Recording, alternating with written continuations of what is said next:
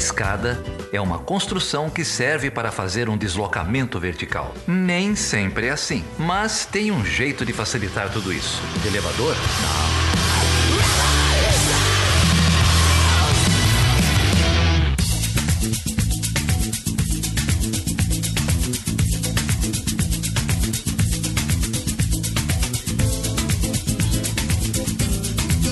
Sejam bem-vindas, sejam bem-vindos ao podcast Ela Chutando a Escada. Eu sou Débora Prado. E eu sou a Carol Pavese. Nós estamos aí já no nosso quarto episódio do podcast. Isso. Chutando a desigualdade de gênero e discutindo questões aí específicas sobre essa temática, né, Carol? Isso, e o nosso terceiro episódio foi um sucesso, né? Eu fico feliz que a gente esteja levando essa discussão para vários cantos do país. A gente está sem os nomes aqui, mas a gente recebeu vários comentários elogios e xingamentos também no Facebook, no, na página e no Telegram, né? Então a gente queria mandar um beijo para todas as mulheres é, que estão também interessadas nessa revolução e para os homens também que nos apoiam. Então, a repercussão foi muito legal mesmo, foi muito boa. A gente teve vários retornos aí é, no pessoal, tanto no Telegram quanto no Facebook, compartilhamentos, enfim, foi, foi muito legal mesmo. E, e especificamente o, o, podcast Olhares também fez comentários que, que eles, elas gostaram bastante do episódio sobre as mulheres. E aí eu fui e escutei alguns episódios de, delas e eu achei demais um episódio sobre ideologia de gênero. Recomendo fortemente aí que vocês ouçam o podcast é, Olhares. E nós recebemos aqui para gravar a abertura uma convidada especial, a Aline Hack do Olhares Podcast. E Aline, fala aí pra gente um pouco do seu podcast, fica à vontade aí para falar bastante pra gente. Oi, Débora, muito obrigada pelo convite, da participação aqui no Elo Chutando a Escada, uma parte do Chutando a Escada que eu gosto muito, é sempre muito bom. É, nós ouvirmos mulheres falando é, sobre mulheres principalmente, mas também para falar sobre os assuntos que elas dominam, né? E esse é um propósito também do Olhares Podcast. Nós é, tentamos construir um, um, podcast feminista que traz o, os olhares do mundo e quando ele não nos agrada, esses olhares não nos agradam, a gente tenta desconstruir e demonstrar para os nossos ouvintes como nós gostaríamos de ser enxergadas por ele. Por isso o nome Olhares, né? E, e sempre e, e a proposta do, do Olhares não só busca falar sobre o feminismo e desconstruir é, essa, essa percepção errada que as pessoas têm sobre o feminismo, mas também é, chamar convidadas para falarem como elas estão estudando as mulheres e como elas estão é, fazendo o trabalho delas também, né? Porque às vezes a gente não só estuda, a gente põe na prática também, né? E como essas, essas participações, esses trabalhos conjuntos têm fortalecido os ambientes, têm fortalecido os direitos das mulheres. E, e eu vejo assim que já tem quase um ano o podcast, né? Nós, nós lançamos ele no Dia Internacional da Mulher, no dia 8 de março de 2017, desse ano. E ele surgiu de uma inquietação natural que todas nós mulheres temos, né? De não olha, o que estão falando sobre nossos direitos não nos agrada, ou é, estão invisibilizando nossas pautas, ou estão tentando construir direitos, homens estão tentando construir direitos para as mulheres sem saber o que elas realmente sentem, passam. E, e, é esse, é esse o nosso propósito e eu espero que eu consiga atingir um pouco as pessoas, que eu, que eu consiga dizer para elas, eu, a Luiz, o Marcondes e a Lígia, né, que é hoje a, a, o grupo que faz parte do Olhares, que nós possamos construir novos olhares mesmo, que nós possamos mostrar para as pessoas e também tirar aquela camada de cegueira, né? Que nós possamos demonstrar o tanto que a participação feminina está presente no decorrer da história. O tanto que as mulheres estão trabalhando não só pela luta dos direitos delas, mas também pela luta dos direitos de toda a coletividade.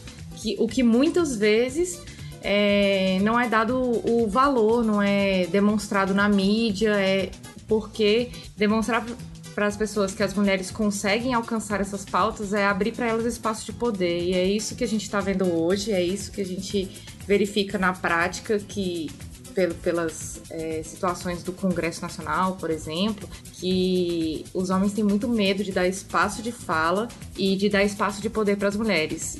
E é um dos nossos propósitos. Eu acredito que seja um dos propósitos do Ela Chutando a Escada também, né, Débora? Sim, sim, a discussão é, é, justamente caminhar nesse sentido, né? De desconstruir, de ressignificar, de problematizar ah, o debate sobre gênero aí, com enfoque, no nosso caso, para discussão em, nas relações internacionais também.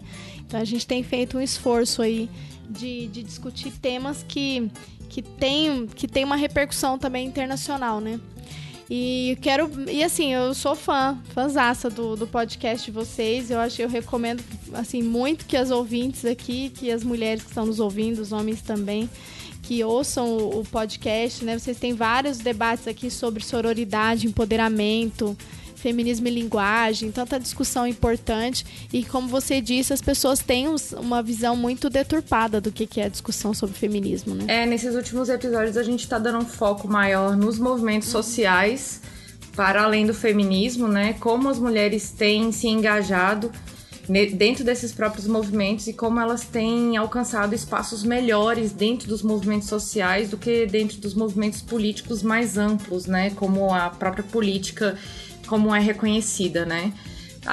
Afinal, tudo no fim das contas é política, mas a, a gente está é, é, fazendo esse recorte no momento é, dos movimentos sociais. Eu acredito que ainda vão ter alguns episódios sobre alguns movimentos é, sociais ainda do ano que vem, né? Porque já está acabando o ano. E para demonstrar que as mulheres, elas, dentro de pequenos espaços de poder, elas é, têm mais voz e mais atuação, coisa que poucas pessoas também veem, né?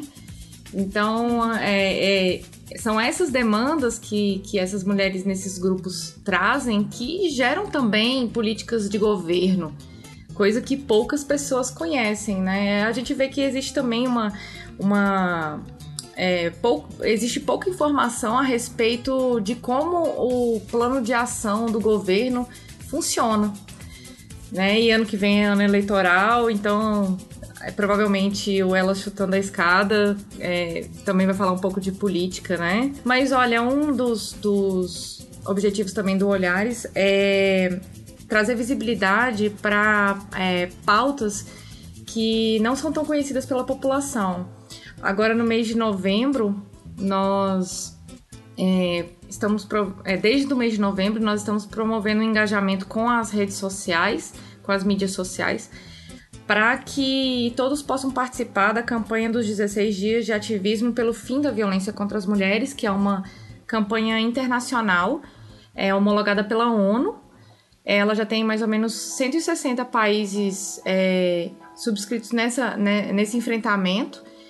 E poucas pessoas têm conhecimento a respeito desses dias de ativismo. Então a gente criou uma hashtag que é ativismo na web, para que pessoas que fazem parte deste ambiente da internet, sejam youtubers, sejam podcasts, sejam sites de Facebook, Instagram ou até mesmo os usuários, possam compartilhar a hashtag junto com as hashtags da campanha, que são 16 dias, violência contra a mulher, Novembro Laranja, Pinte o Mundo de Laranja, que foi uma que também surgiu esse ano, e Nenhuma Menos, que foram hashtags que a ONU sugeriu para a campanha e a gente acrescentou mais uma que foi de ativismo na web para dizer que a gente também está promovendo esse engajamento na internet para o enfrentamento da violência contra a mulher, né? E aí estou aqui divulgando. Essa campanha começou dia 20 no Brasil, mas internacionalmente ela começa dia 25 de novembro e ela vai até o dia 10 de dezembro. É, inclusive, dentro desse período, é, do dia 20 ao dia 10, tem um, um dia simbólico, dia 6 de dezembro, que é o dia de enfrentamento por parte dos homens, especificamente. Então, é, existem pequenos, é, pequenas datas comemorativas é, de alerta também dentro desse período dos 16 dias de ativismo pelo fim da violência contra a mulher, como por exemplo o Dia da Consciência Negra, o Dia Mundial contra a AIDS e no dia 6 de dezembro teve também o Dia Nacional do Enfrentamento da Violência contra a Mulher por parte dos homens. Então, é, são pequenas ações dentro desse período que são muito importantes de serem visibilizadas, que muitas vezes não tem é, essa abertura dentro das redes sociais, principalmente, e dentro da sociedade civil, né? Aí acabam sendo uhum.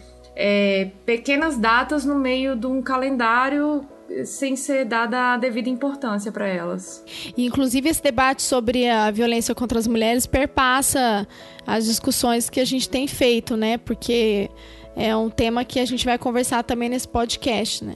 Sobre e nós estamos mais do que do que envolvidas nisso e conte com a gente, vamos aderir à campanha e eu faço um chamado aí para todas as ouvintes, ouvintes também aderirem à campanha dos 16 dias de ativismo pelo fim da violência contra as mulheres, porque é um tema importantíssimo e, infelizmente, né, muito atual. Né? É. Porque os índices de violência contra as mulheres no Brasil são, são, são, são assombrosos. Né? É, o Brasil ocupa e... o quinto lugar no ranking mundial de país que mais comete feminicídios, que é homicídios contra mulheres, né? Não, todo, é, todos os dias a gente tem, abre o jornal, já, já tem vários casos noticiando. e Mas eu, eu lembro que o Instituto Galvão falava que a cada não sei quantos segundos uma mulher é, é, é violentada. Mas é, a, a, a, a cada cinco minutos uma mulher é morta no Brasil e a cada 11 minutos uma mulher é estuprada. Absurdo absurdo. A gente tem que mudar isso aí com urgência, essa realidade toda, né? É. E é, e é para isso que a gente que a gente faz esse debate nos nossos podcasts, né? Para enfrentar justamente essa realidade tão dura, né? É isso. Vamos juntas, Débora. É isso aí, Aline. Um abraço para você, muito obrigada. Um abraço para todos, todas que estão aí né, à frente do, do podcast Olhares. Parabéns pela iniciativa. São episódios incríveis. Eu recomendo aí para todas e todos ouvirem o podcast de vocês. E obrigadão. E essa vai ser a primeira de muitas outras parcerias aí entre a gente. Ah, com certeza. Obrigada, Débora, e obrigada a todos do Chutando a Escada pelo convite aí e também pela participação na campanha. Parabéns. Hey, where did we go? Days when the rains came Down in the hollow Playing a new game Laughing hey, hey, skipping and a jumping in the misty morning fog with all oh, our hearts a thumping and you. You, my brown-eyed girl.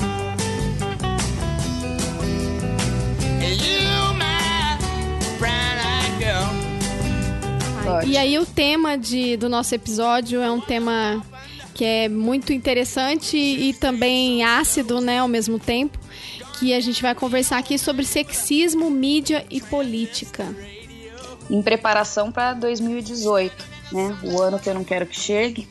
É, e depois acho que a gente vai, vai trazer muitas considerações importantes para a gente começar a pensar esse processo eleitoral que novamente vamos enfrentar o ano, passado, o ano que vem e garantir que 2019 seja um ano mais feliz do que 16, 17 e 18 aparentemente serão. É, com mais mulheres no poder, obviamente, é sempre essa a nossa meta.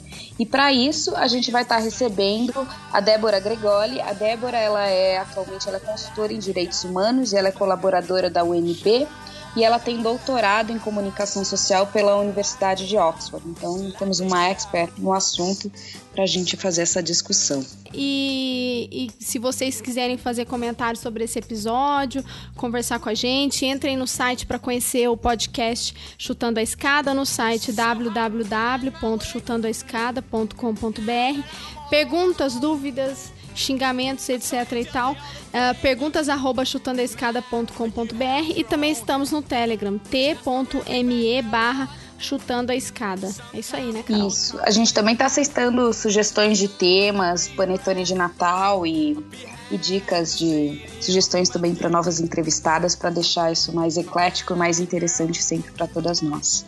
É isso aí. Vamos ao nosso papo? Vamos, vamos lá. Então vamos lá. Vamos receber a Roberta agora. You remember when we used to sing? Sha la la la la la la la la la la la la bit bop bit bop bit bop bit bop bit Sha la la la la la Sha la la la la la la la Nunca deu essa aqui. Nunca não, não, tem cara mesmo de ser virgem. Cara! Virgem Maria que buracão. Queremos saber quando que a gente vai ver as águas do Tietê limpinhas. É, eu não diria que um dia o Tietê vai ficar com os olhos dela de bonito Ei, de, de, cor, mas... Lobo é... não perde o pelo, hein, governador? É... Eu, eu sonhei a noite toda com você. Eu sonhei que você era um cofre. Um cofre? Um cofre. Passei a noite toda tentando descobrir os seus segredos. O News fica por aqui. Quem chega agora é José Luiz da Atena com seu Brasil, gente. Deus me livre, guarda. Você me pega uns 34 anos atrás, minha filha. Vou contar uma coisa pra você. Outro tchau desse aqui, eu desmaio. A Barbarella. E também com olhos de Lília Cabral. E hoje ela tá com. Ela passou na feira e comprou melão. Escuta, como é que vai a senhora? Que prazer, a senhora está com. É a primeira vez dela aqui como repórter. E você, como um grande diretor, deixa eu ver o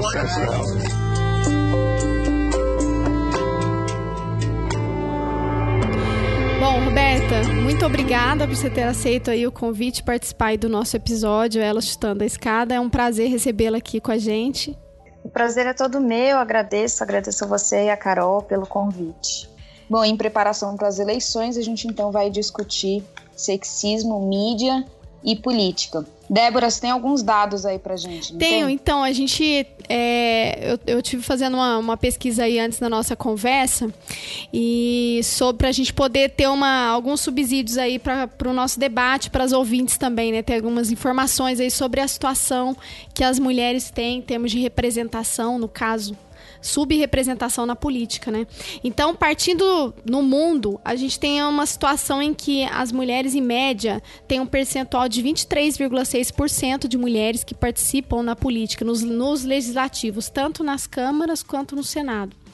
Por região, é, em ambas as casas, a gente tem os seguintes dados, né? Nas Américas, 28,1%, na Europa, 27,2%, incluindo os países nórdicos que têm políticas é, públicas voltadas para maior representação e maior participação das mulheres no poder. Né? Uh, na África subsaariana, 23,8%, na Ásia, 19,3%, países árabes, 17,5%. Pacífico 17,2. São os dados do, da União Interparlamentária, né? Então os dados estão disponíveis aí para todas, todos uh, que quiserem recorrer a eles. E aí como fica a nossa situação no Brasil, né? A dura realidade brasileira, né? O Brasil ele, ele está atrás de 154 países no ranking da presença feminina no parlamento.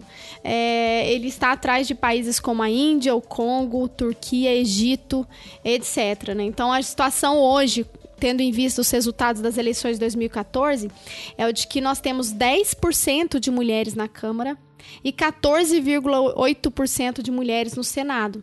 Né? Então, o Brasil se aproxima das, dos dados de representação e participação das mulheres uh, junto aos países como Oriente Médio Norte da África. Né? E isso traz muitas repercussões que a gente vai conversar aqui ao longo do nosso bate-papo. Né? Só para recordar um caso, o que a gente teve nas últimas semanas, que foi o debate na comissão sobre uh, a questão do, da possibilidade de proibir o aborto em condições já previstas na Constituição. Nós tivemos, e a gente falou no último episódio sobre isso, mas só para recordar as ouvintes aí, que apenas uma mulher, né, entre, entre 17 homens, né, para discutir esse tema. E aí, que lembrando. Se posicionou contra. Que se posicionou PEC. contra, mas só ela, né? E, é, e, então as mulheres elas não têm voz no poder, né? Elas têm uma, uma possibilidade de, de participação na política muito reduzida. Aí, sobre isso, a gente tem no Brasil uma, uma mini reforma eleitoral em 2009 que propôs reservar um mínimo de 30% é, e 70% no máximo de candidaturas para cada gênero. Né? É, aí a lei foi alterada em 2009, deixando claro que o partido deveria reservar, os partidos deveriam reservar 30% de candidaturas por gênero obrigatório.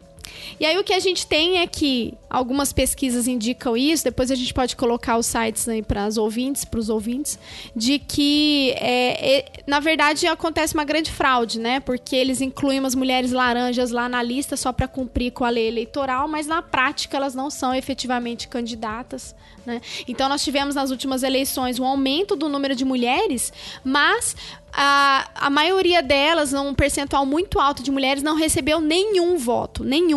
Por que, que elas não receberam nenhum voto? Né? Não é porque elas são, foram candidatas, enfim, ruins, etc. Mas simplesmente porque eram laranjas. Né? Então a gente tem essa fraude eleitoral que tá, tem sido. A proposta do Tribunal é, das Eleitoral é de investigar isso daí. Os índices brasileiros, como a Débora colocou, eles são muito ruins, não só no mundo, como ela colocou muito bem, né, no, no ranqueamento mundial, mas na própria região também, na América Latina. O Brasil é o terceiro pior país em termos de representação de mulheres no parlamento, só perdendo para o Haiti e para Belize. Então, mesmo regionalmente, comparando, é, a gente está muito mal. E justamente também pela, pela falta de, de, políticas públicas, como vocês colocaram, né, para a inserção das mulheres. E também por conta de uma política é, patrimonialista, de famílias tradicionais, isso também tem um papel. Agora, o sistema de cotas no Brasil, ele é de cotas para mulheres, ele é bastante falho, como, como você colocou, é, Débora, não só pela questão das mulheres laranjas, é, mas também pela questão da, da lista fechada, né? E se comparando com outros países, o sistema de cota pode ser mais efetivo com a alternância de, de candidatos eleitos, alternância de gênero na, na ordem da chamada, digamos assim. É, e outros países têm uma política até mais é, uh, incisiva, digamos assim, que é a reserva de assentos no parlamento, de fato. Né? Então, não só de uhum. candidaturas, mas reservar os assentos para mulheres. É, e é interessante, né? No nosso segundo episódio, a gente abordou a questão de mulheres no mercado de trabalho e a gente trouxe alguns dados do, do relatório do Fórum Econômico Mundial, que faz uma, uma pesquisa e cria um indicador de equidade e mostra né, o ranking de equidade entre os em, em cada país, né? O Brasil está sempre lá na 70 alguma coisa é, posição né, lá embaixo. É, esse ano já saiu o novo relatório, então encorajo todo mundo a, a consultar o tempo para a gente fechar esse gap de desigualdade aumentou em relação ao ano passado. E isso é, é muito interessante e preocupante, porque a gente tende a achar que a gente faz sempre progressos em relação a essa hum. questão da equidade. E em um ano, essa agenda ela fica ainda mais latente porque esse, esse gap aumentou. Mas o que nesse, nesse indicador e, e nessa pesquisa é, me chamou a atenção quando eu tive o primeiro contato com ele é que essa questão da equidade ela não tem uma relação direta com o teor de desenvolvimento econômico de um país, nem com o tipo de regime político. Né? É, e agora, com esses dados que a Débora está trazendo, isso também fica claro. A gente tem países com democracias mais frágeis na frente do Brasil, né? países com economias mais frágeis e mais, mais débeis na frente do Brasil, e a gente está lá, lá atrás. Né? Então, isso para mim aponta o quanto esse fator cultural é, é um fator determinante nessa, nessa desigualdade. E aí a mídia no Brasil nos presta esse grande desfavor já há muitas décadas, né, sendo completamente monopolizada na mão de poucos grupos com opiniões políticas bem parecidas e que insistem ainda em 2017 em um país onde a maior parte da, dos chefes de família, são chefas de família, são mulheres né, que sustentam as famílias. Então a gente tem um perfil social que na prática as mulheres estão sim no mercado de trabalho, ganhando menos, mas estão sim. Né? E aí a gente ainda tem uma imprensa, uma mídia que insiste em moldar um uma imagem da mulher como o objeto, ou dona de casa, ou a perua da novela, né? É, e que não, nem consegue reproduzir na sua, na sua mídia o reflexo do que é a sociedade brasileira hoje, né? Quanto mais essa sociedade que a gente gostaria de ter.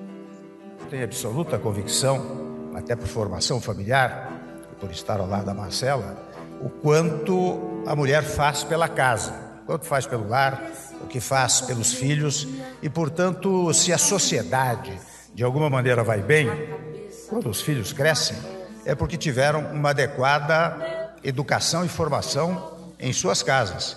E seguramente isto quem faz não é o homem, quem faz é a mulher. É, é, na economia também, a mulher tem uma grande participação. Ninguém mais é capaz de indicar os desajustes, por exemplo, de preços em supermercados do que a mulher. Não é? Ninguém é capaz de melhor detectar as eventuais flutuações econômicas do que a mulher pelo orçamento doméstico maior ou é, menor. Uma que mede, mete e insulta. Vai, filho da puta!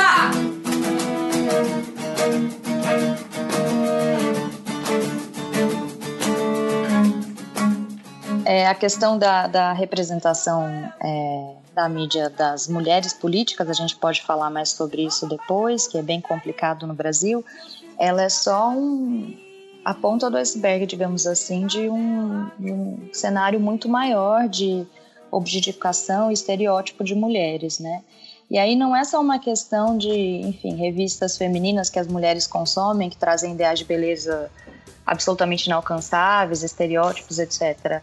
É uma questão da gente, mesmo sem querer, ser bombardeada com essas imagens e com esses estereótipos a todo tempo. Então, como você falou, Carol, novelas, é, propagandas, outdoors, é, mesmo sem querer, a gente acaba sendo permeado, enfim, por esses valores. E como você falou também, a questão da mídia ser é, monopolizada no Brasil não ajuda, não ajuda a gente não ter uma, regula uma regulação de fato, né? Regulação as pessoas muitas vezes levam para um lado simplificado da censura, mas não é o caso. Uma regulação no sentido de não violação dos direitos humanos e de, e de uma representação diversificada, ela é absolutamente salutar e existe em muitos países, é, inclusive muitos países de primeiro mundo. Né? No Brasil, isso é muito mal feito.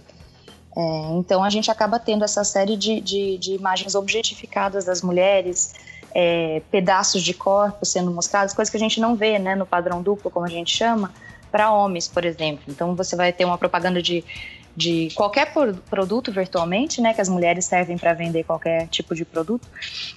É, com uma perna ou um busto só aparecendo e esse desmembramento do corpo feminino ele gera é, tem consequências assim muito complicadas né muito nefastas tem um documentário no YouTube chama Nos Matando Discretamente que é uma pesquisadora que mostra. E ela tá, tá na quarta edição, ela fica repetindo isso, de anos em anos ela repete esse documentário e as coisas absolutamente não mudam. É assim, é impressionante.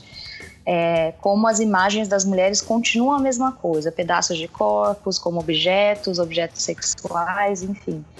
E a relação que ela faz, a pesquisadora chama Jean Kilburn, é, é desse desmembramento do corpo feminino, é, onipresente, digamos assim, é, e o desrespeito, enfim, a desumanização das mulheres, porque quando você desmembra o corpo, você desumaniza aquele ser, né? Aquele, não, não é mais um ser humano, é um pedaço.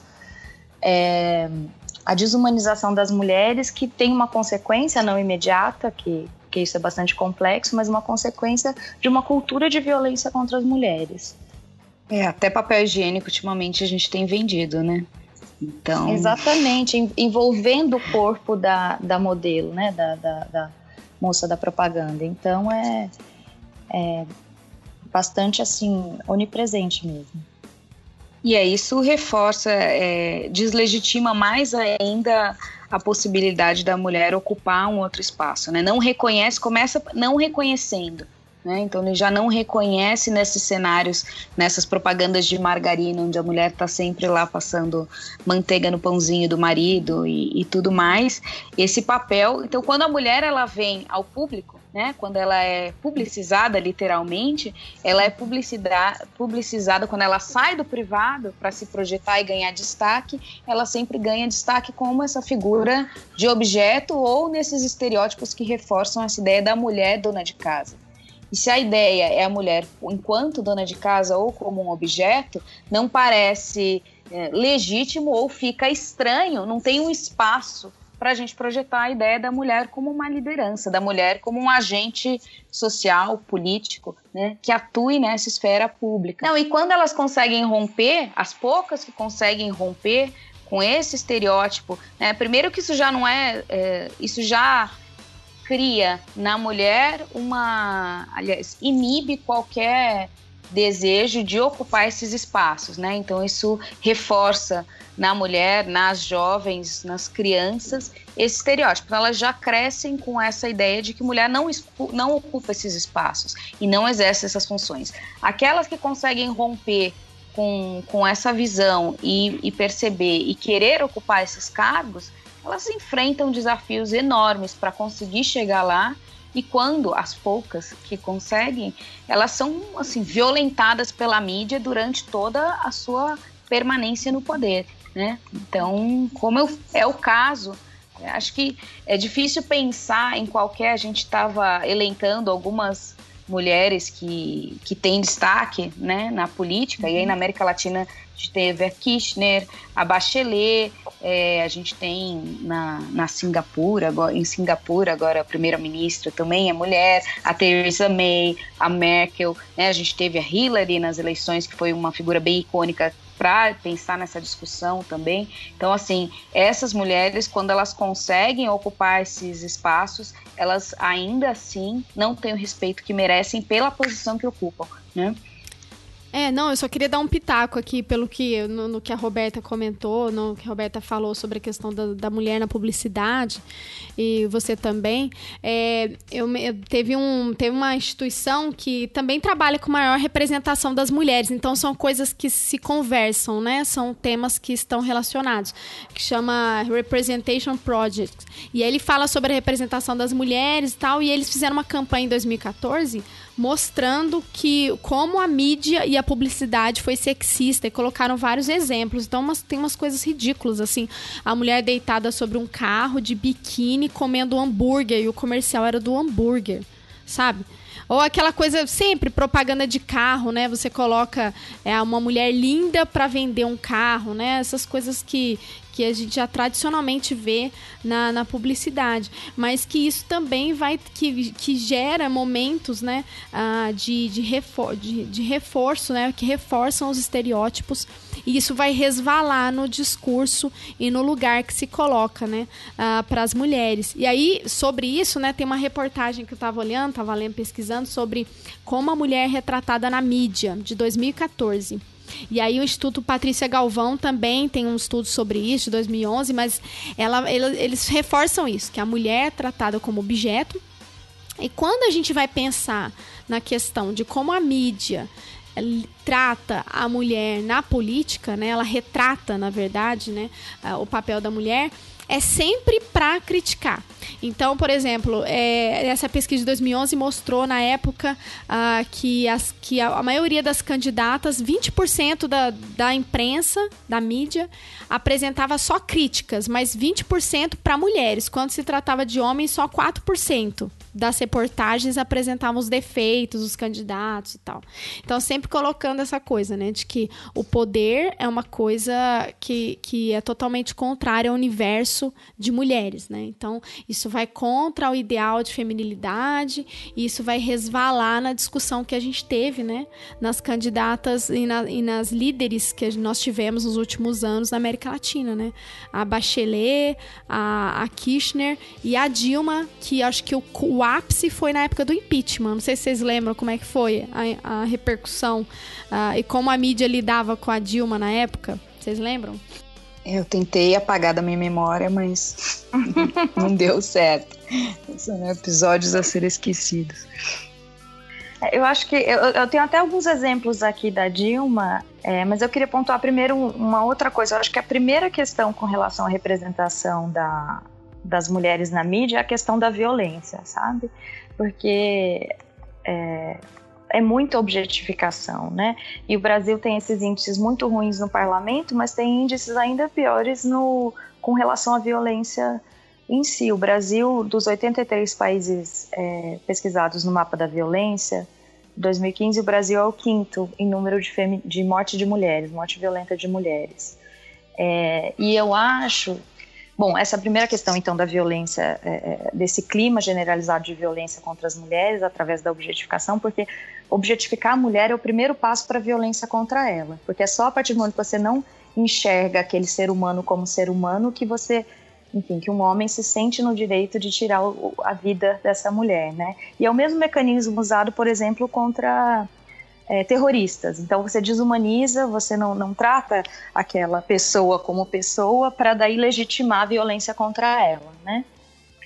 E aí essa questão colocada, como a Carol é, colocou muito bem, reforçar as mulheres no, no papel é, doméstico tem esse, essa consequência de quando as mulheres então é, aceitam um cargo público, enfim, estão num cargo público, à frente de um cargo público, sobretudo um cargo de destaque, como foi o da Dilma, né, simplesmente o maior cargo de representação do, do país, é, o que se gera também é violência, né? Você ataca essa mulher de todas as formas e muito em consequência, acho que o que as pessoas às vezes não percebem é que é isso, é por, justamente por transgredir essa, essa esfera do privado.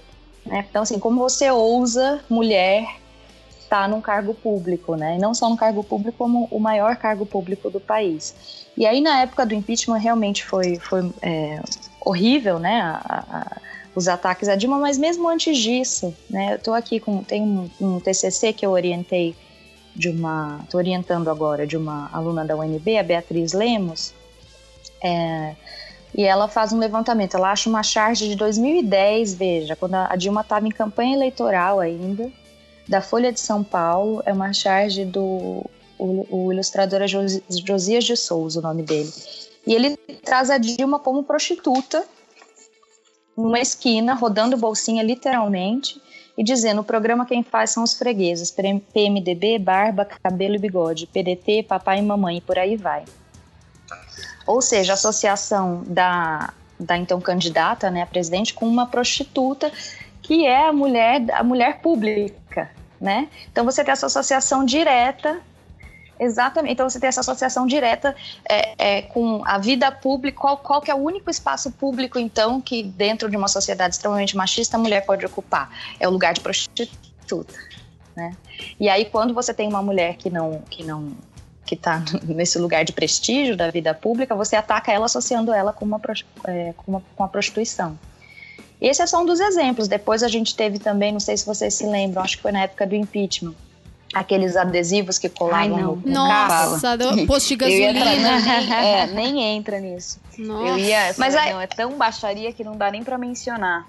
Não, e, mas tem toda uma reflexão teórica por trás também, que foi Sim. o que eu fiz com a, aqui na UNB, que é assim, então assim, você está na vida pública, você é uma prostituta, e aí o preço que você paga por isso, se você, enfim, a crítica, se, se, se é para ser feita uma crítica, é, o preço a pagar por isso é a violação. Né? Então, da prostituição ao estupro. Sim, né? sim, tá totalmente é, relacionado. Imagino que adesivo fariam com o Temer agora que a gasolina aumentou no último ano 20 vezes já, né? Não, é absolutamente não acontece nada, né? Esses dias não. eu vi uma charge ótima, assim, falava, falava mais ou menos assim, olha, é, se você, atenção, né? Se você aparecer com uma camiseta amarela, bater panela no posto de gasolina, você tem desconto. Porque, lamentável, né? Nossa, é, e aí, quando, quando a gente compara, então, com, com o Temer, né, a gente vê que é um padrão duplo absurdo, né? Então, você, uma mulher pode ser... É, a gente simbolicamente viola essa mulher, né, com um adesivo, mas com o homem não acontece absolutamente nada. Não, e mais do que isso, né, Roberto? Que assim, porque tô pensando que você disse também, e, e aí, a, qual foi o, o, aonde o Temer colocou a mulher? Qual lugar, né? Ó, o, o lugar que você deveria estar desde sempre, que aí é aquela capa do Bela, Recatado e do Lar né? Colocar a mulher do Temer como modelo ideal. E eu me lembro sobre essa questão do, do, do sexismo na mídia, né? De que, assim, é bem atrás. Eu, eu tenho, um, tenho um artigo da Flávia Biroli. É, que é uma pesquisadora da UNB também, né? E, ela e o artigo chama Gênero e Política Gênero e Política e Mídia. Uma coisa assim. Ela faz um estudo sobre a, a, a, presença reduzida das mulheres na imprensa e como que três jornais, né, três, três grandes veículos da imprensa no Brasil reproduzem o papel da mulher. A Veja, a Carta e a Época. E aí eu me lembro nesse artigo que eu estava lendo que ela coloca lá, por exemplo, é a Marta era sempre apresentada como uma sexóloga, que ela fazia o, o, o clichê do turismo sexual, porque ela era ministra do turismo na época. Então, sempre com a, a, reforçar essa questão da sexualidade. A Dilma como uma mulher mal amada, uma mulher é, divorciada, que não tem família, né? Tipo, ela é uma pessoa totalmente infeliz. E aí teve aquela reportagem da Isto É em abril de 2016 na capa, que colocava uma foto da Dilma gritando assim, como se ela fosse uma louca, né? A Dilma perdeu as condições emocionais para ser presidente e ela faz escândalo no Planalto e ela quebra as coisas. É. Ridículo. Eu tô com a... e, e, e como isso, né? Não, só para é, só para colocar isso, que como isso foi definidor também no processo de impeachment. A Bachelet deu uma entrevista na época que ela falou, olha, foi muito mais fácil o impeachment da Dilma porque ela foi mulher, porque ela era uma, porque ela era uma mulher. Uhum. Então o impeachment da Dilma Dilma, essa discussão de sexismo aparece muito forte, né? Sem dúvida, eu tô aqui com essa capa da Estou até na minha frente aberta aqui, e, e o título é As Explosões Nervosas da Presidente. Então é toda essa associação com mulher como irracional, histérica, que é uma associação aí centenária, né, com as mulheres. É, e de novo pensando no padrão duplo, homens que têm o mesmo tipo de, de, de comportamento não são rotulados dessa forma. Né? E com relação a, Marcela Temer, que você trouxe, eu achei muito interessante, porque foi logo no começo, né, eu acho, do governo Temer, é, salvo engano. Então, se você daí analisa como processo mesmo social e até histórico, você depõe uma presidente democraticamente eleita a partir de todo de uma série de ataques misóginos da mídia, né? Então é isso, essa mulher que transgride para o espaço público é deposta e a próxima mulher que assume, entre aspas, como a, a próxima figura pública, já que o presidente é um homem, né? Então, como figura pública de destaque, já é colocada muito ansiosamente, assim, muito rapidamente na esfera é, privada de novo, né? Então, bela, recatada e o mais importante, do lar. Então é como se fosse um, um é, reassegurando né, a sociedade tal. Tá tudo ok agora, as mulheres voltaram para o espaço doméstico, né? Uma sociedade, enfim, absolutamente tradicional e uma mídia absolutamente tra tradicional, conservadora e, e sexista, né?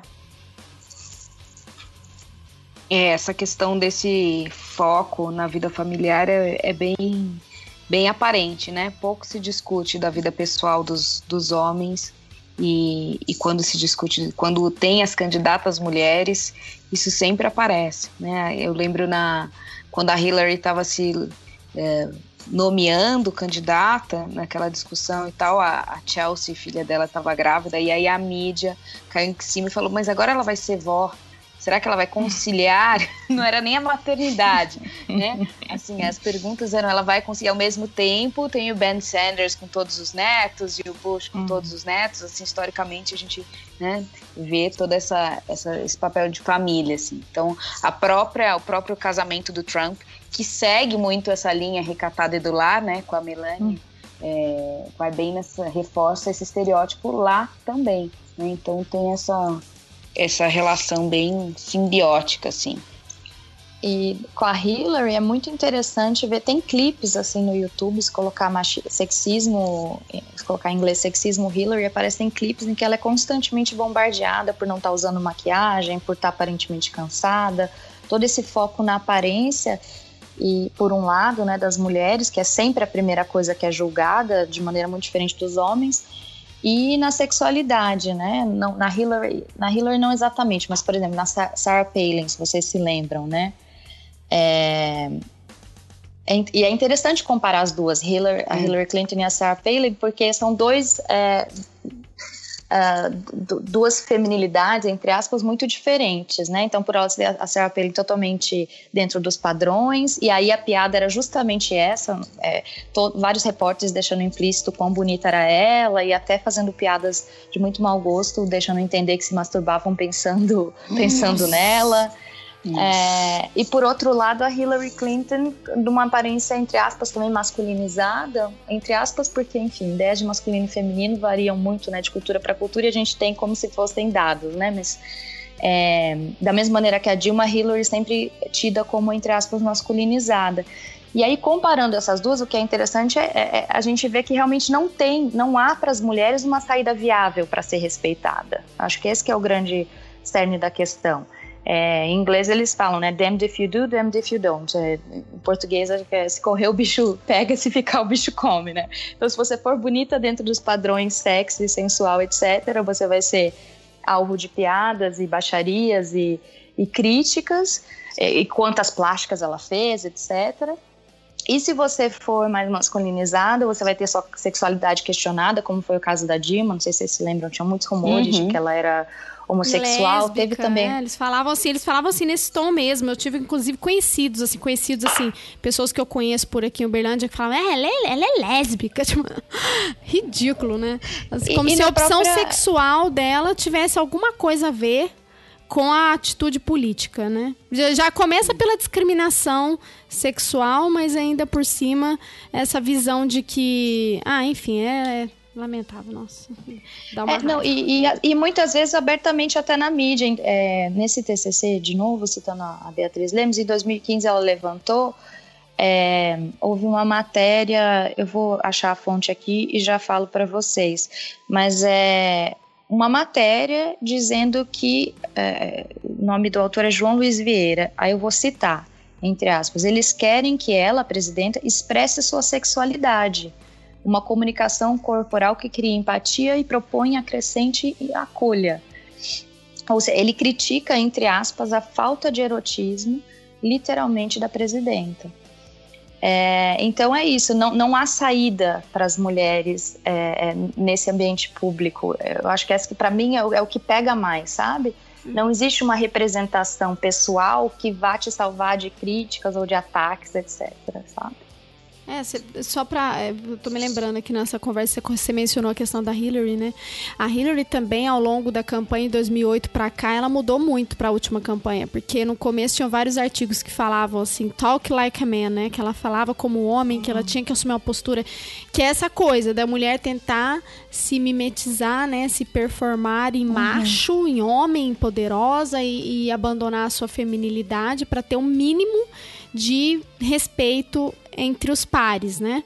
E, e aí eu me lembro que, que na época ela tinha essa postura tal. E depois na última campanha ela já começou a adotar uma posição, um discurso mais feminista. Eu sou mãe, eu sou vó, e trazer esse lado feminino para tentar conciliar, mas sempre a mídia também, e aí tem vários trabalhos que reforçam isso durante a campanha, como a mídia foi sexista com relação a, a, a Hillary Clinton.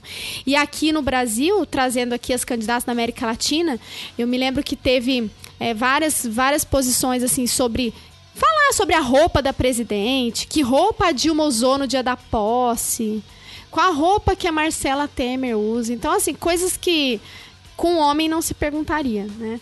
É, só para eu me lembrei de uma entrevista que eu estava tentando achar aqui para passar a fonte, mas eu não consegui encontrar, que a Michelle Bachelet quando ela, era, ela foi entrevistada pela revista Cláudia, e ela mostrou assim um profundo incômodo que ela tinha da imprensa criticá-la por repetir roupa que ela repetiria, repetia roupa, que ela usava as mesmas roupas em situações formais e não sei o quê. E ela falou: "Ah, por que que vocês estão querendo saber agora da perguntar da minha roupa, eu duvido que você perguntaria isso para um candidato homem, né?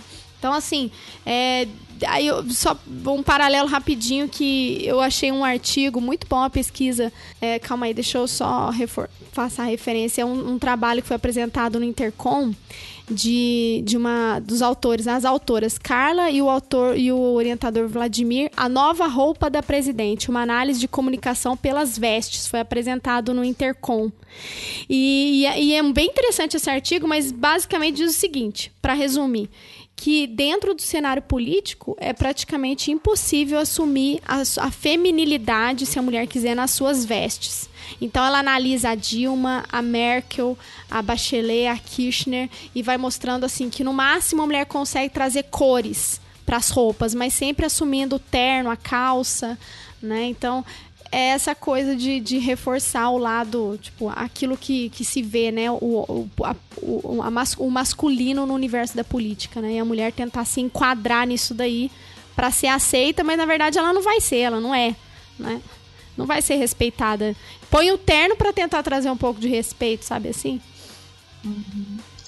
E a questão da roupa é um dos elementos da, da, toda a problemática da aparência, né? Que é a primeira coisa que é julgada numa mulher. Então não importa é, enfim, a qualificação, o, o, a posição dela, sempre a, a, a primeira primeira reação, a primeira, o primeiro julgamento, ou último também, vai ser com relação à aparência. Isso a gente vê em todas as, na política, em todas as mulheres, né? Vocês se lembram, acho que na época da campanha, como falavam da Marina Silva também, que ela era é, feia, ou que a voz dela incomodava, ou o coque dela, ou o fato dela não usar maquiagem por ser alérgica, enfim, uma série de questões é, sempre ligadas à aparência e muito menos à, à competência ou, enfim, a, a qualificação da, da, da, mulher, né? Mas é isso, é porque não é vista como ser humano.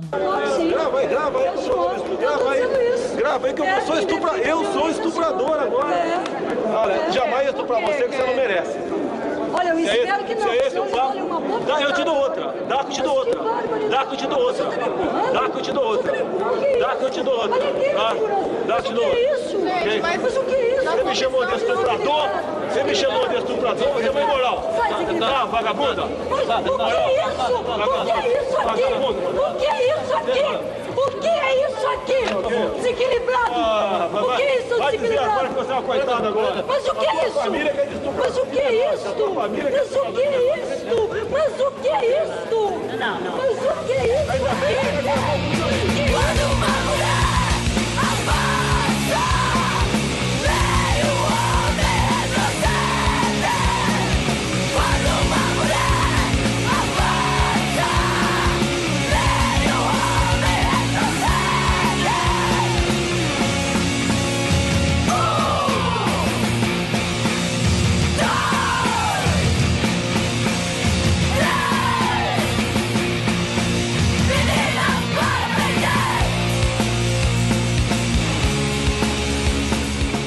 Não, tem um site na, na internet que eu ai, esqueci o link, mas ele vai falar sobre isso, sobre o jornalismo e como o jornalismo, né? E aí ele é, auxilia esse, esses, esses estereótipos e aí ele vai falar assim, olha, cinco armadilhas, né, do, de gênero. A primeira é essa, essa questão do foco na vida familiar.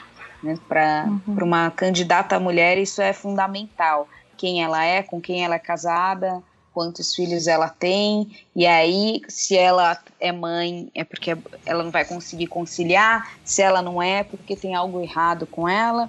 Depois, relacionar as candidatas mulheres ou as políticas mulheres a homens fortes.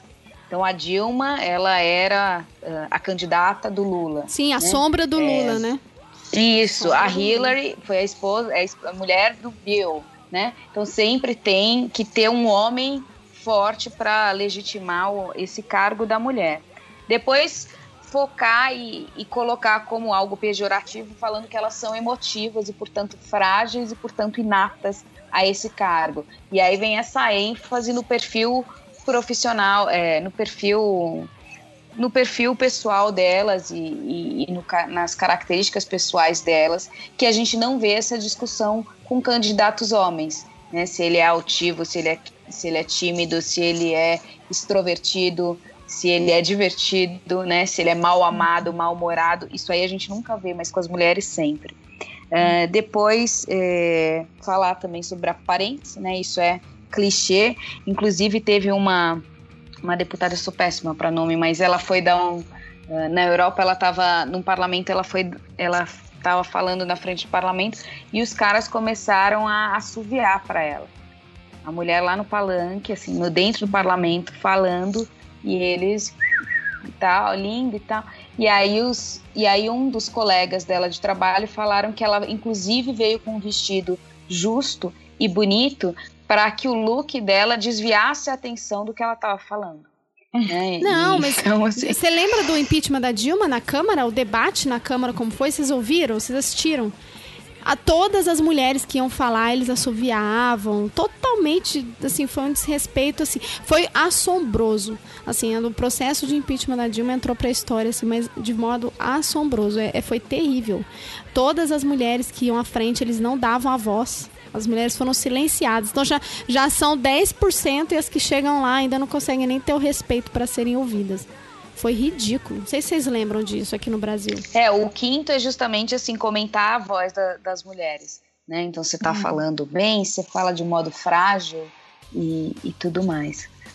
E aí a, a recomendação é para se evitar esses, esses, essas armadilhas, o que a mídia tem que fazer é inverter, né? E colocar no texto um homem. Então, como, como sujeito, um hum. homem. E ver, você falaria isso de um homem? Se você hum. falaria isso de um homem, isso é um texto adequado, essa é uma linguagem apropriada para a sua notícia, né? Para o seu, para sua publicidade. Você envolveria um homem num papel higiênico para vender o papel higiênico, né? O que você coloca num papel higiênico, né? Por mais bonita que seja o modelo que estava lá na propaganda, mas o que passa num papel higiênico, né? Então o que que está dentro do papel higiênico? Você envolve uma mulher, você vai envolver um homem e também fazer essa analogia, porque eu sinceramente se eu fosse ela, por mais que eu ganhasse, eu não ia me ficar muito lisonjeada de ser comparada com merda, né? Mas enfim é pior que o de cerveja, né? A discussão inteira foi em torno da cor do papel e se perdeu essa ideia da mulher no papel, né? E isso que você citou do, de, de, trocar né, os papéis, eu acho que essa é uma regra de ouro até para o nosso dia a dia, sabe? Porque, enfim, a gente também está sujeito ao machismo, a gente foi criado nessa sociedade e tal. É, então, para o dia a dia, sempre esse exercício do trocar. Eu falaria assim de um homem, eu pensaria assim de um homem, dessa, da maneira como eu estou pensando sobre essa mulher, da maneira como eu estou me referindo a essa mulher. É, e é um exercício de vigilância e, e, e, questionamento, sabe? Constante. Um processo até muitas vezes dolorido, né? Para a gente que é feminista, se haver com o próprio machismo, mas um processo necessário, né? É, e a gente cai muito nisso, né? É, é, muito antes da gente, né? E está muito imbricado, é, muito antes da gente em termos de tempo, né? Social mesmo e em termos da nossa própria vida. É, a, no Misrepresentation, que a, que a Débora citou, é, o Representation Project ele é um, um, projeto maior e dentro do qual está inserido um documentário chamado Miss Representation. É, uma, é um joguinho de palavras, de Miss, uhum. tipo Miss, Miss Universo, né? É, Miss Representation. E ela cita no documentário, ela fala quando eu tenho um filho e uma filha, a, a diretora do documentário é em primeira pessoa, né? E ela fala quando o meu filho nasceu, ele recebeu uma camisetinha próximo presidente dos Estados Unidos, é, e quando a minha filha nasceu, ela recebeu uma camisetinha princesinha. Né? Então é muito anterior até a gente é, nesse mundo, assim, né? Enquanto embrião, né? Já, já tem uma série de estereótipos de gênero colocadas para gente antes do nosso nascimento, né? Então vai lá fazer a sexagem do bebê para saber se é menino ou menina, já para, né? As cores, enfim, todas essas questões é muito, são muito profundas. Né? Muito. E aí se refletem nesses processos políticos, né? E a gente chega nessa representação e o que a gente tem visto no Brasil é que a gente está caminhando para trás também, né? Indo meio na contracorrente com esse atual governo e e com as bancadas mais conservadoras crescendo, a tendência é que a gente caia nesses rankings, a não ser que a gente reverta essa, essa, essa posição que a gente adota enquanto mulher, né? Eu acho que é muito importante, além de sensibilizar os homens, sensibilizar as mulheres e acordá-las para a forma velada que a gente tem sido, ou descarada que a gente tem sido violada e, isolada do, desses processos e as decisões que vão sendo tomadas sobre o nosso corpo, sobre nossas vidas, por, por homens que não partilham dessa, dessa agenda feminina, né? E aí é isso um pouco que a, a Débora falou no início, quando eu falei, bom, temos que votar em mulheres, que ela citou, ah, então tem que olhar em quem votar, né? Eu estava lendo um texto sobre a Angela Merkel da, da Alemanha, e o texto falava assim que né, ela já está no seu terceiro mandato, não se sabe agora se ela vai continuar, mas o quanto foi importante, né, já há 12 anos no poder, não sei se é 12 ou 15 lá, mas é, há tanto tempo no poder, o quanto isso então cria uma nova geração que já nasce com uma mulher no poder e isso e tem visto ela como referência para uma mulher de cargos públicos, né? E, e, isso vai mudando um pouco essa identidade é, alemã e dá essa, esses exemplos a serem seguidos. Isso aumentou a participação das mulheres na política. Mas o que o artigo falava é que ela não assume essa postura feminista. Né? Então, a uhum. questão de gênero, ela passa de uma maneira quieta, na, na, nos governos dela. Né? Então, não necessariamente ser uma mulher é uma mulher que vai abraçar essa questão de gênero e priorizar essa agenda. E a gente precisa, acho que, das duas coisas. Né? De uma mulher que, que seja uma mulher, porque a gente precisa de uma mudança visual, né? olhar uhum. para o parlamento e ter mais mulheres representadas lá, que a gente perceba isso, porque isso é muito importante. Mas a gente também precisa, então, do quantitativo e do qualitativo né, e que venha com essa agenda feminista né, para é, colocar é. para frente. Eu estava me lembrando que a Carol comentou e assim, eu, eu não sou muito, eu não sou otimista. Eu sou bem pessimista, porque os relatórios da ONU de, de empoderamento feminino na política colocavam que a gente ia levar não sei quantos anos para ter igualdade de gênero, 200 e tantos, não tenho lembro de cabeça. Mas como a gente tem enfrentado vários retrocessos aqui no Brasil, eu acho que a tendência é que esse, esse tempo é, se lá, quiçá um dia vai chegar nessa situação, mas o tempo para que a gente tenha uma paridade vai demorar muito mais do que, do que os 200 anos que eles tinham falado, né? né? E aí, para além disso, a Carol comentou a questão da, de mais mulheres na política, né? E que tipo de mulher, né? Porque não, não, vai, não, não é simplesmente o, o fato de ser mulher que vai fazer a diferença. Mas aí a questão de você ter uma representação maior, tanto de mulheres quanto negras, é, negros na, nos espaços né, públicos, nas uhum. universidades, na, uhum. é você, você reconhecer né? Que, que a gente tem uma uhum. pluralidade, uma diversidade, né? No texto da Flávia Biroli, ela chega a mencionar, ela fala assim, olha, um número maior de... Ela fala bem assim, ela fala um número maior de mulheres no campo político ou no jornalismo não significa necessariamente a incorporação de discursos e práticas feministas, uhum. mas a sua ausência uhum. demonstra que os obstáculos e as dificuldades para a inclusão dos diferentes grupos sociais não têm o mesmo impacto sobre homens e mulheres, né? Então é a questão do silenciamento mesmo, né? Exato. O grande é, o, o, grande ícone, né, para essa questão de é, não basta ser mulher, tem que ser feminista, é a Margaret Thatcher, né, na história, que era uma, uma mulher no poder que abertamente criticava as feministas, se dizia não feminista, é, etc. Então, mas assim, a presença de mulheres, como vocês duas falaram, é, por si já é importante, pela própria diversidade, por ter visões diferentes sobre questões de direitos reprodutivos, por exemplo, etc., por ter um, um impacto na, nas futuras gerações, igual o cara falou, é importante ver mulheres né, no poder, né? É, a, a, as novas gerações poderem aspirar por esse papel, por esse lugar também. É, e a diversidade é sempre salutar, sobretudo numa democracia, né? Então, quanto mais diversificado ali, mais arejado, arejadas as ideias, etc. E aí, óbvio, é, com uma agenda de direito das mulheres, feminista, é, aí seria o ideal, né? Agora, o que você falou, Débora, da questão do, do tempo, essas estimativas elas são feitas assim matematicamente, sabe? Mas do ponto de vista mais sociológico, é, é um pouco um mito essa questão de que a gente está sempre evoluindo, sabe? Que a gente está rumo ao progresso.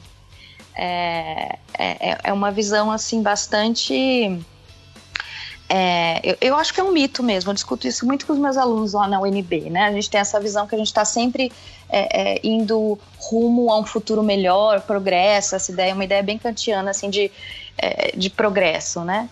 E quando não, se a gente for ver para onde a gente está indo, na verdade, é tipo o uso total dos recursos do planeta e, né? É, é, acho que tem que problematizar um pouco isso, sobretudo na área dos direitos humanos e, e, e dos direitos das mulheres. Né? É, se você estuda a história feminista, é sempre uma. Um, são movimentos, o que eu defendo, né? Movimento de ação e reação. Então você tem um movimento de ação é, progressista, de ganho de direitos, e logo você tem um movimento de reação, que em inglês é muito conhecido como o backlash, né? Então você tem um momento de, de ganhos e um momento de backlash. É, e hoje a gente, obviamente, está vivendo um, um, um, movimento de backlash essas conquistas poucas, né, que a gente acha é, com, das mulheres e dos grupos, enfim, menos privilegiados no Brasil, é, mas que também não é novidade. A Simone de Beauvoir, lá na década de 50, já falava que a gente tem parafraseando, né, que ela dizia que a gente tem que sempre ficar vigilante, porque basta uma crise para os direitos conquistados serem questionados, né? Então acho que a gente tem que ser grata pelas mulheres que vieram antes da gente e conquistaram o que conquistaram. Então assim, não é fruto de um progresso orgânico, natural, sabe? É fruto de muita luta mesmo dessas mulheres. A gente sempre tem que lembrar que tem mulheres que morreram para a gente ter os direitos que a gente tem hoje, né? É, e, que eles, e que eles não estão assegurados, né? Que a gente tem que é, se manter em eterna vigilância, como já diria Beauvoir na década de 50. E que a gente está vivendo agora, infelizmente, no Brasil. Né? É, tempos, tempos estranhos, né?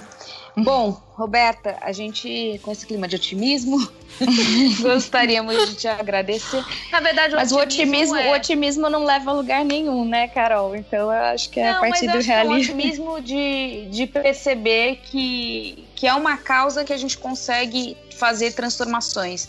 Essas transformações elas precisam ser, é, vão precisar de uma vigília constante para uhum. que elas não, não mudem, né? Ou se mudem, mudem para sempre nessa numa ideia de melhora, mas é, que é possível. Se a gente olha historicamente, a gente nem votava, né? Menos de um século uhum. atrás. Então, assim, a gente fez alguns avanços, a gente conquistou formalmente direitos e na prática também, porque a gente vota em todas as eleições. Então, enquanto eleitoras, a gente consegue participar dessa vida política, né? Então a gente tem, só que a gente não pode parar por aqui e precisa continuar, como eu falei, nessa vigília e transformar. E é, o primeiro passo é a conscientização dessas questões, né, e ver que elas acontecem, que elas estão aí, é, que essa objetificação ela é, ela tente perceber isso não como e não a, aceitar isso, né, perceber e não aceitar, não se calar diante dela e utilizar isso como um combustível para essa nossa indignação e para ações na prática né? Que acho que isso que a gente fez um pouco hoje aqui, trazendo à tona esse, esses assuntos, né? Essa questão da mulher na política dá muito pano para manga e pode ser uhum. trabalhado em vários vieses e a gente vai fazer isso em outros podcasts, mas acho que você, você trouxe uma contribuição importante para a gente é, abrir essa, essa caixa de Pandora, né? Da mídia uhum. e principalmente no nosso país, onde a gente tem um monopólio tão grande, né? Sim, então, de homens não brancos, se criticam. Né? Na mídia e na publicidade, né? Eu, eu, eu pensei no que eu tava pensando no que você falou. É, Roberta, e aí me veio na cabeça também um, um, um, slam, um, um slam. Vocês já ouviram falar de slam? Uhum. Não. Então, o slam de, é, são quando a gente coloca várias mulheres e fazem disputas é, de poesias. Batalhas assim, de rap. Né? Batalhas de uhum. rap. E aí teve um slam que eu assisti que ela falou: vamos sair da, da, da área de conforto e irmos para a área de confronto.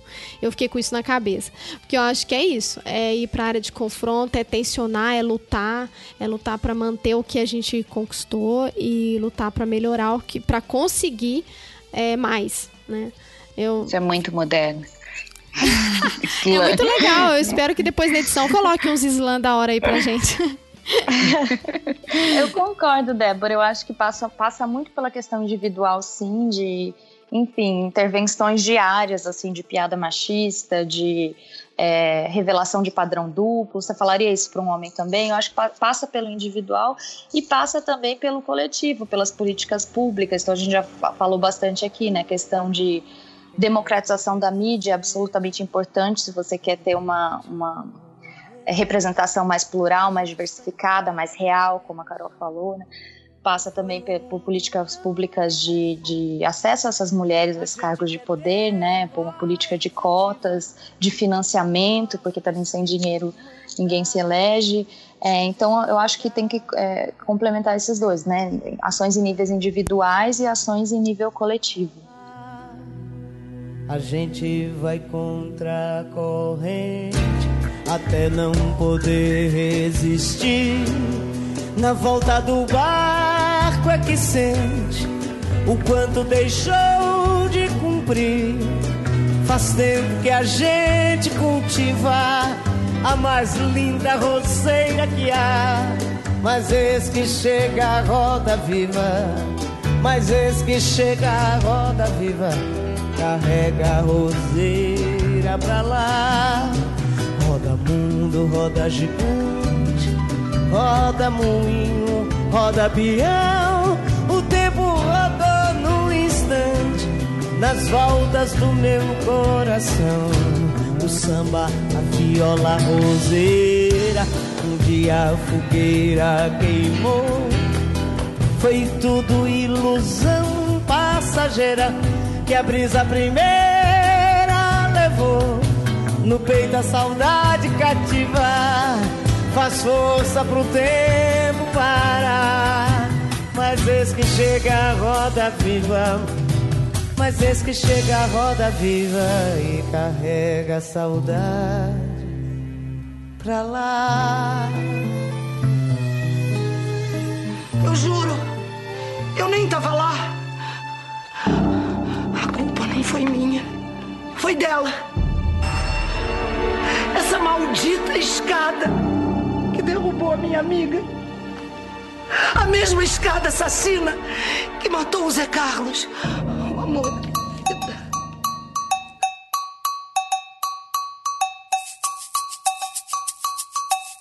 E aí, uma coisa, Roberta, a gente tem o, o- a tradição de, no, no final dos nossos episódios, a gente, no Chutando a Escada, perguntar pra quem você chutaria a escada. Pra quem que você chutaria a escada? Ou para o que você chutaria a escada?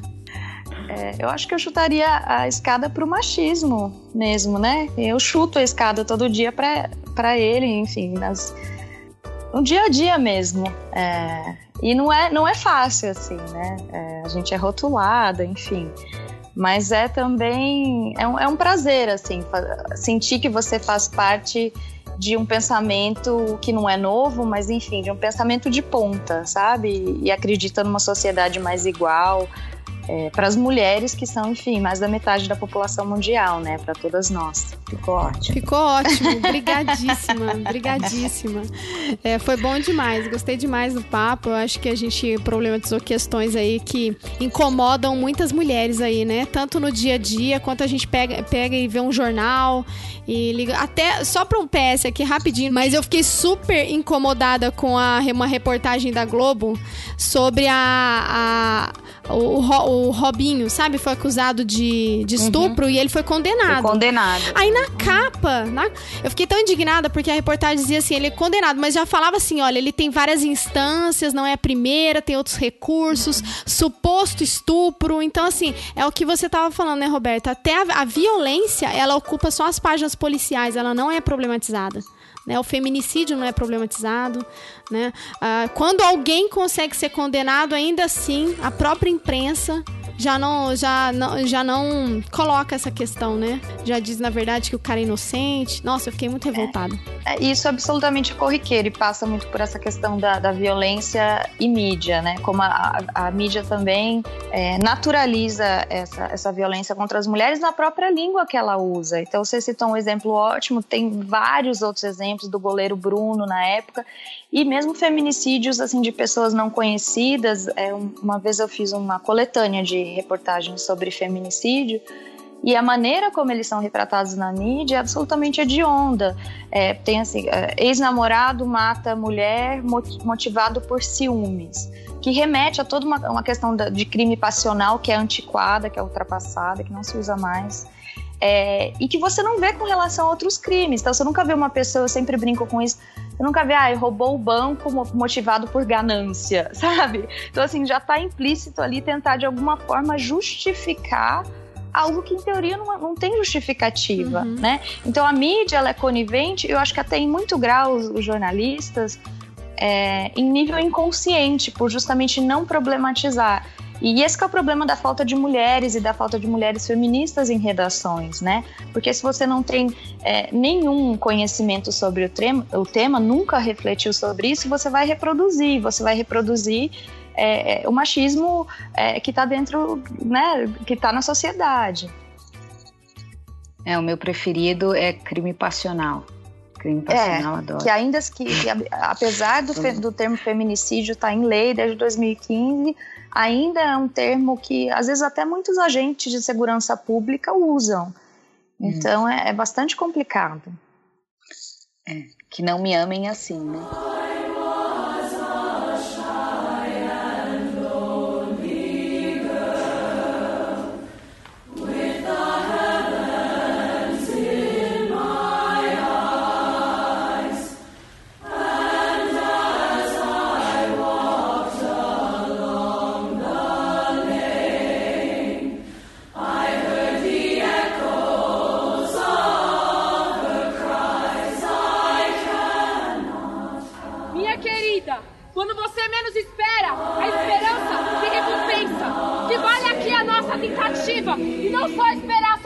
Pensa. Toda dor não é em vão. Nossa vitória vai ser intensa. Mas mendigar atenção é falha, não basta. E saiba que isso não compensa. Proteção é sentir calor. Transmitir pro outro peito o amor.